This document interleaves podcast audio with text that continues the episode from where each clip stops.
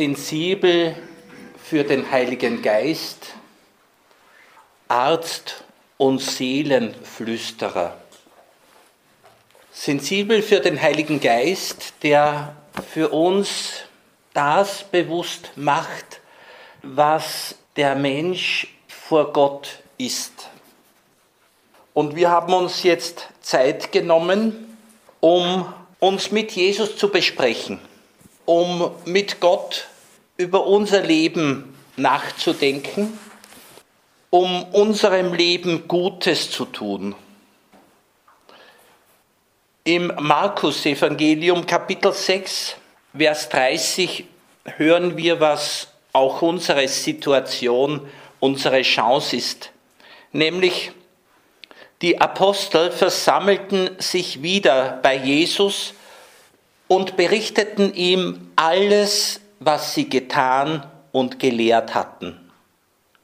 Da sagte er zu ihnen, kommt mit an einen einsamen Ort, wo wir allein sind und ruht ein wenig aus. Denn sie fanden nicht einmal Zeit zum Essen. So zahlreich waren die Leute, die kamen und gingen. Sie fuhren also mit dem Boot in eine einsame Gegend, um allein zu sein. Aber man sah sie abfahren und viele erfuhren davon. Sie liefen zu Fuß aus allen Städten dorthin und kamen noch vor ihnen an. Als Jesus ausstieg, sah er die vielen Menschen und hatte Mitleid mit ihnen, denn sie waren wie Schafe, die keinen Hirten haben. Und er lehrte sie lange. So im Markus Evangelium Kapitel 6. Wir kommen zu Jesus, berichten ihm über unser Leben, was wir so tun, und er lädt uns ein, dass wir jetzt Zeit haben füreinander. Wir mit ihm, er mit uns kommt mit an einen einsamen Ort, wo wir allein sind und ruht ein wenig aus. Die Schilderung hier sagt uns, dass es gar nicht so leicht war für Jesus und seine Jünger, dass sie tatsächlich ausruhen können, denn die Menschen erfahren davon und eilen dorthin. Als er die vielen Menschen sah, hatte er Mitleid mit ihnen, denn sie waren wie Schafe, die keinen Hirten haben. Es ist schon auch bedeutend, warum denn die Leute Jesus und den Jüngern zulaufen. Gleich um ins Thema einzusteigen, es scheint, dass die Jünger und allen voran Jesus gesünder sind als die übrigen. Und die übrigen, sie erwarten etwas. Wenn ich sage, die Jünger sind gesünder als die übrigen, dann beziehe ich das schon auf das Begriffen haben. Die Jünger haben schon begriffen, wer Jesus ist. Wir werden immer wieder merken, dass das, was wir in Jesus sehen, was wir bei ihm beobachten, was wir mit ihm erleben, dass das das Wirken des Geistes ist. Ja, wir können auch sagen, das Wirken des Vaters ist. Jesus erklärt, alles, was er so tut, gibt ihm praktisch der Vater vor. Und der Sohn nimmt es liebend gerne entgegen, was er tun soll, was er sagen soll, was er den Leuten vermitteln soll. Er selbst empfängt und er schenkt weiter. Er selbst hat den Heiligen Geist in Fülle empfangen und er lässt diesen Geist wirken zum Wohle der Menschen. Also die drei Vater, Sohn und Heiliger Geist, die sind sich einig in diesem Anliegen, der Mensch soll begreifen, wie sehr er geliebt ist und dass er heil, gesund werden kann und soll. Sie haben Mitleid, Jesus und die Jünger. Mitleid mit den vielen Menschen. Die Menschen waren damals, und ich meine, es hat sich nicht sehr viel geändert, wie Schafe, die keinen Hirten haben, also wenig oder keine Orientierung. Keinen, der ihnen sagt, wo es gute Nahrung gibt, wo es einen Schutz gibt. Keinen, der sie zusammenführt und sozusagen die Schafe zu einer Herde macht, indem sie sich um den Hirten versammeln. Der Heilige Geist, Arzt und Seelenflüsterer. Ich habe die beiden Worte Arzt und Seelenflüsterer deshalb gewählt, weil ich zwei Komponenten in unserem Christsein sehe. Einerseits den, nennen wir es mal, Faktor Heilung, andererseits das Wachsen, das Lernen, das Reifen. Der Arzt steht für das, was uns durch Gott an Heil gegeben wird.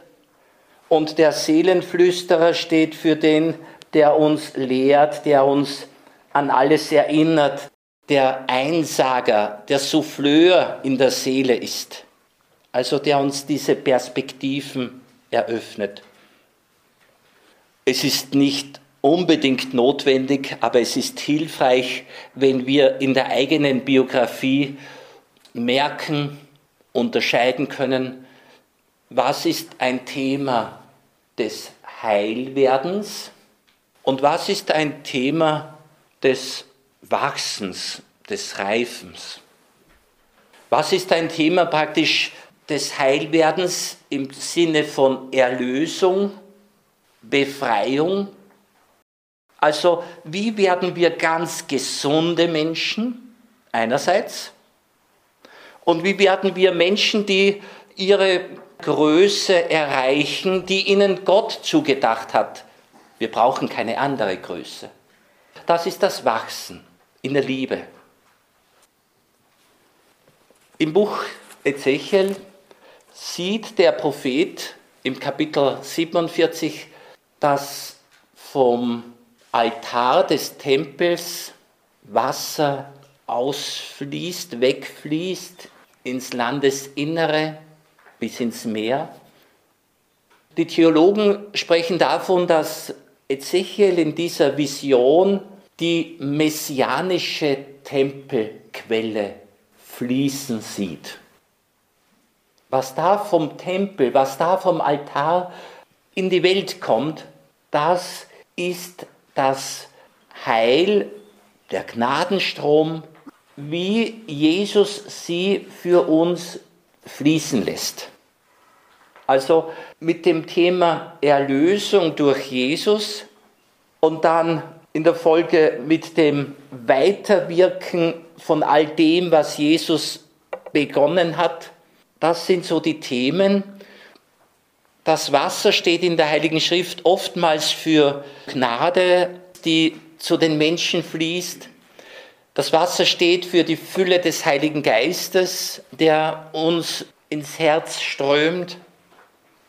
Und von diesem Wasser heißt es, dass dort, wo es hinfließt, alles gesund wird und alles am Leben bleibt und links und rechts von diesem Gnadenstrom, der übrigens mit dem Hineinfließen ins Land immer mehr zunimmt, dieser Gnadenstrom macht möglich, dass links und rechts alle Arten von Obstbäumen stehen und von diesen heißt es, dass ihr Laub nicht welkt und sie werden nie ohne Frucht sein.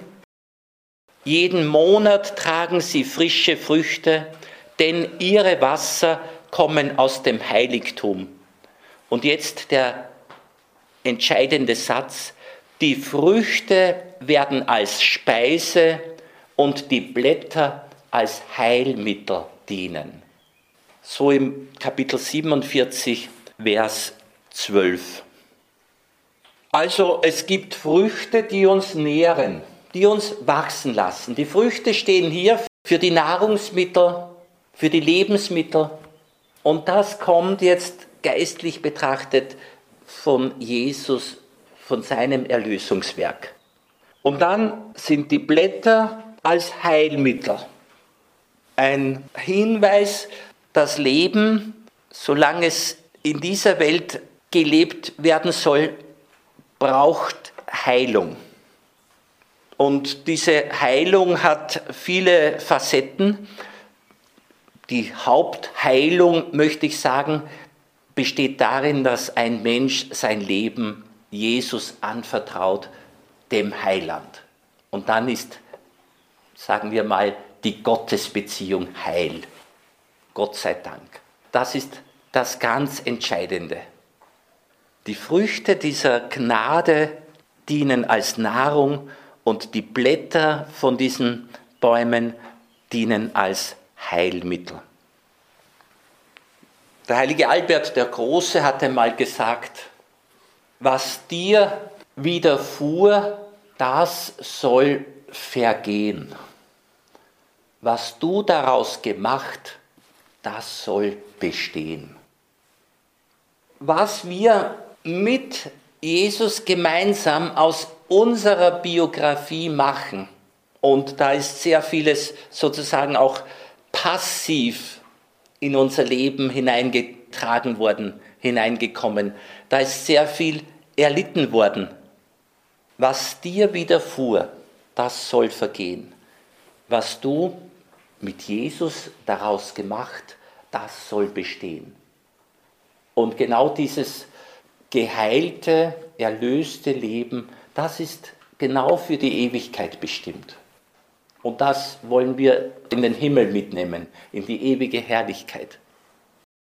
Alles, was wir als fremd und nicht wirklich zu unserer Gott-Ebenbildlichkeit passend verspüren, all das wollen wir loslassen. Das Entscheidende ist, dass wir Krankheitseinsicht haben. Einem Menschen, der sich gesund fühlt und sich das vielleicht einredet oder der es nicht wahrhaben will, dass er krank ist, einem solchen kann man schwer helfen beim Gesundwerden. Krankheitseinsicht ist ein erster Schritt. Wenn wir die Evangelien anschauen, dann merken wir, dass das Leiden und das Kranksein die extreme Bedrohung verloren haben, weil wir eben einen Heiland haben, der sagt, nicht für die Gesunden bin ich gekommen, sondern für die Kranken. Dieser Heiland ist ein göttlicher Arzt. Da können wir, weil wir von Jesus wissen, dass er da ist, können wir mit einem schon erlösten, sagen wir ruhig auch österlichen Blick auf unsere aktuellen Unheilselemente schauen. Ziel ist, dass die Unheilsgeschichte in der Beziehung zu Jesus zur Heilsgeschichte gewandelt wird. Die persönliche Unheilsgeschichte soll zur Heilsgeschichte werden. Also Thema Heilung, Thema Befreiung. Und dann noch einmal der Seelenflüsterer, von dem erwarte ich mir, dass sich Orientierung einstellt in mein Leben, dass mein Werdewille gestärkt wird, nämlich dass ich derjenige werden will, der ich in den Augen Gottes sein soll. Dass ich da keine Werdescheu habe und kein Wachstumsverweigerer bin, sondern dass ich mich auf das Neue einlasse. Der Apostel Paulus schreibt im Brief an die Philipper, erstes Kapitel, Vers 9, ich bete darum, dass eure Liebe immer noch reicher an Einsicht und Verständnis wird. Ganz typisch, es geht ums Wachsen der Einsicht, das Verständnis soll zunehmen. Wenn ich besonders betonen werde jetzt das Sensibelsein für den Heiligen Geist, dann könnten wir auch sagen, dass es um eine Sensibilität der eigenen Seele gegenüber geht. Weil die Seele des Menschen viel mehr als der Kopf und alles Übrige im Menschen, die Seele ist so das Organ der Kommunikation zwischen Gott und Mensch. Die Seele, sagt Johannes von Kreuz, ist ein vollendet schönes Ebenbild Gottes. Und das in jedem Menschen. In jedem Menschen ist die Seele ein vollendet schönes Ebenbild Gottes. Wo es Verzerrungen gibt, da reden wir von den Randbezirken der Seele. Wo es ein völlig verkehrtes Lebensverständnis gibt, da können wir ruhig sagen, da geht es um eine Orientierungslosigkeit im Verstand, in der Vernunft, im Denken. Aber die Seele selbst ist im tiefsten, im innersten völlig gesund. Der Weg zur eigenen Seele, sagt der heilige Bernhard von Clairvaux, ist der Weg zu Gott.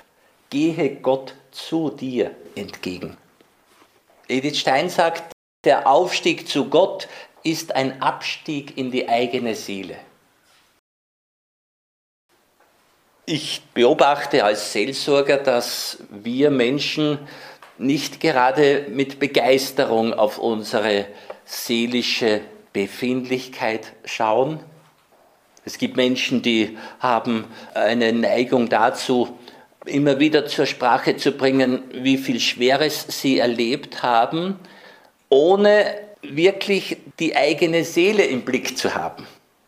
Ich möchte kein Leiden, das ein Mensch zu ertragen hatte oder zu ertragen hat, kleinreden, beschönigen, sondern ich möchte darauf hinweisen, dass uns jetzt, kurz gesagt, der Blick auf den Täter nicht mehr weiterhilft, sondern es hilft uns der Blick einerseits auf die Verletzung in der Seele und andererseits auf den Heiland der Seele.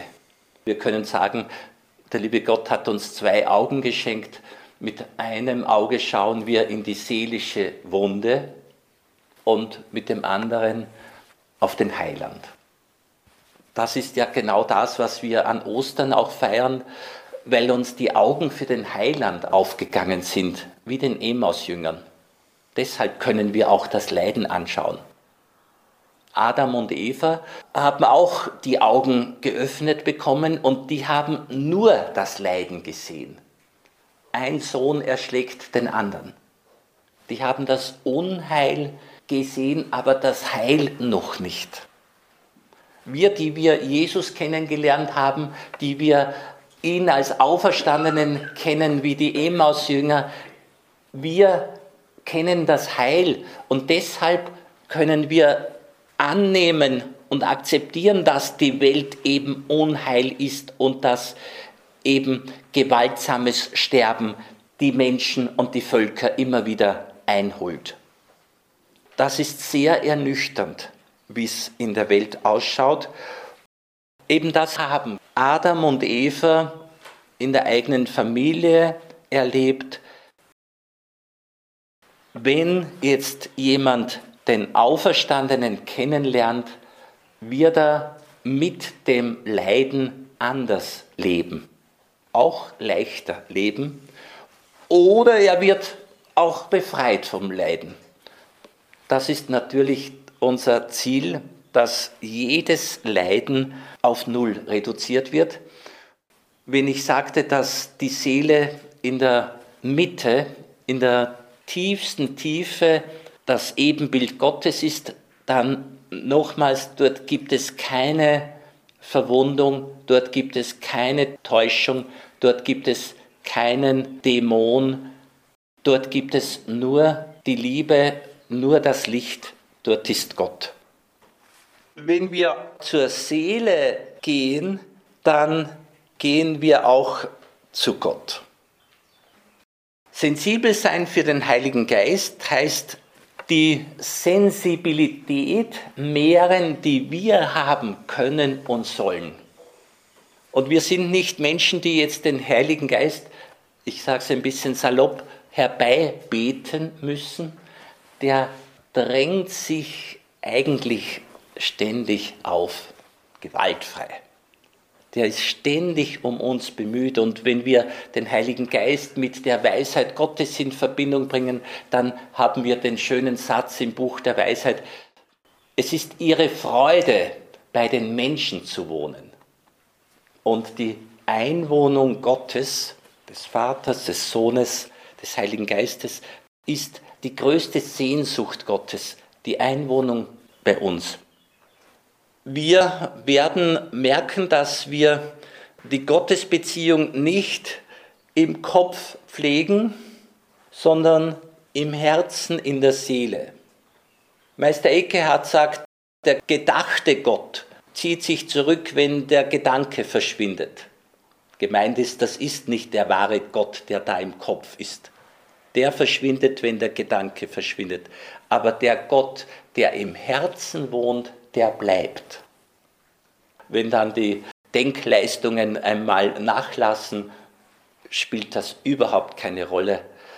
Vielleicht ist das sogar die Chance der Seele. Also die eigene Seele sensibilisieren für die Gegenwart Gottes. Thomas Merten hat diesen schönen Gedanken formuliert. Gebet besteht nicht in dem Bemühen, Gott zu erreichen, sondern darin, unsere Augen zu öffnen und zu erkennen, dass wir bereits bei ihm sind.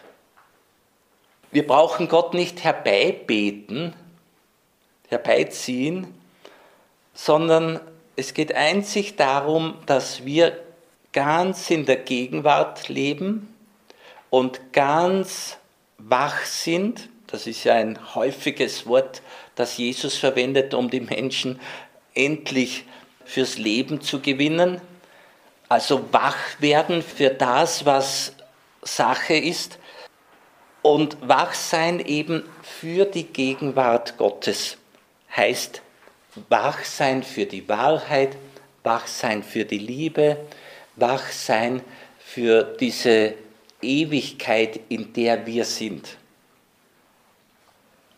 Teresa von Avila, sie sagt das Beten und sie ist eine, die das innere Beten so betont und damit meint sie das innere Engagement, das Beten mit dem Herzen also das ist das Beziehung, Leben. Sie sagt, das innere Beten ist nichts anderes als ein Verweilen bei einem Freund, mit dem wir oft und gern allein zusammenkommen, um mit ihm zu reden, weil wir sicher sind, dass er uns liebt.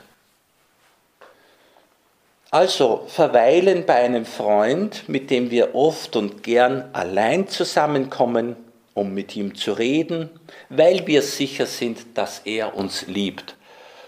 Es ist nicht jetzt festzustellen, wie sicher sind wir uns, dass er uns liebt. Es könnte sein, dass wenn Stressfaktoren auftreten, dann auf einmal die Beziehung in eine Krise kommt. Für viele bringen Lebenskrisen dann auch Glaubenskrisen. Vielleicht sollten wir auch noch ganz fein hinspüren, wie es uns wirklich geht mit Jesus. Eben, ob wir wirklich oft und gern allein mit ihm zusammen sind. Und die Jünger haben sich bei Jesus versammelt und Jesus hat sie ermutigt, kommt mit an einen einsamen Ort. Ein letztes von Theresa, inneres Beten, sagt sie, und Bequemlichkeit gehen nicht miteinander, vertragen sich nicht miteinander, gehen nicht zusammen. Niemand hört gern, dass er bequem ist. Es genügt einmal, wenn wir jetzt sagen, wir ruhen uns aus und wenn Unbequemes auftaucht, soll es da sein.